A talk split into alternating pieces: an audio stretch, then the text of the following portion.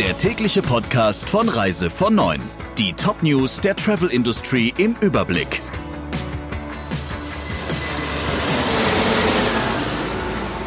Mit Ursula Lampe. Schönen guten Morgen.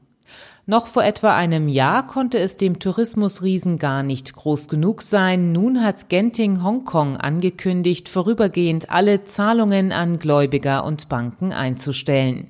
Die Schulden sollen sich auf 3,4 Milliarden US-Dollar belaufen.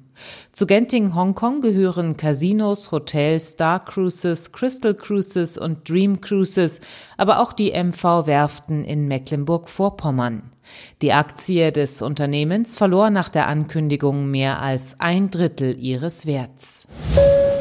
Trotz des Drucks Millionen Lufthansa-Kunden warten noch immer auf ihr Geld. Wie das Unternehmen mitteilte, seien inzwischen 2,3 Milliarden Euro an 5,4 Millionen Passagiere zurückgezahlt worden. 1,4 Millionen Passagiere warten noch immer auf die Erstattungen für ausgefallene Flüge. Ziel sei es weiterhin bis Ende August alle berechtigten Ansprüche, die bis Ende Juni eingegangen seien, zu begleichen, heißt es in einer Lufthansa-Pressemitteilung. So oder so, laut EU-Recht müssen Airlines bei abgesagten Flügen den Ticketpreis binnen sieben Tagen erstatten.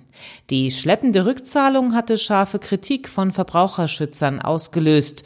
Zuletzt machte aber auch die Bundesregierung Druck, die der Lufthansa insgesamt neun Milliarden Euro Staatshilfe gewährt hatte. Der Streit um die Kosten für Corona-Tests schwelt weiter. Inzwischen mehren sich die Stimmen, dass die Kosten für Tests bei Rückkehrern aus Risikogebieten nicht dauerhaft auf Krankenkassen und Steuerzahler abgewälzt werden sollten.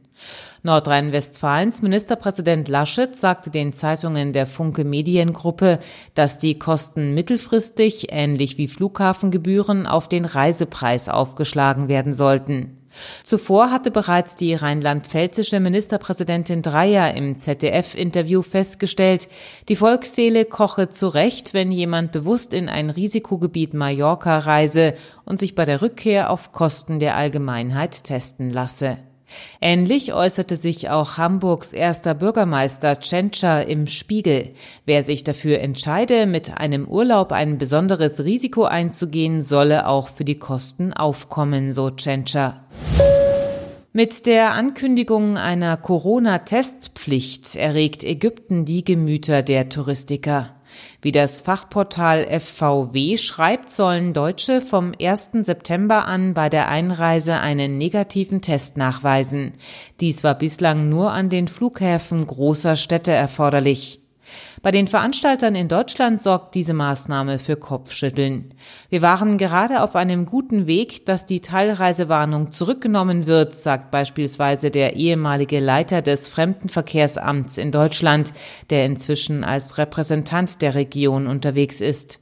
In seinen Augen und in den Augen vieler Hoteliers und Veranstalter sei die Testpflicht ein echtes Eigentor. Die Quarantänebestimmungen für deutsche Urlauber, die nach Tunesien und in die baltischen Staaten einreisen wollen, haben sich verändert. So muss bei der Einreise nach Tunesien ab Mittwoch dieser Woche ein negativer PCR-Test vorgelegt werden und es gilt eine 14-tägige Quarantänepflicht. Diese kann um eine Woche verkürzt werden, wenn nach dem sechsten Tag ein weiterer Test mit negativem Ergebnis erfolgt. Für Reisende nach Lettland und Litauen besteht ab sofort eine Quarantänepflicht. Die Einreise nach Estland ist weiterhin ohne Quarantäne möglich. Soweit die wichtigsten Meldungen der Branche. Ihnen noch einen schönen Tag. Der Reise von Neuen Podcast in Kooperation mit Radio Tourism. Mehr News aus der Travel Industry finden Sie auf reisevon und in unserem täglichen kostenlosen Newsletter.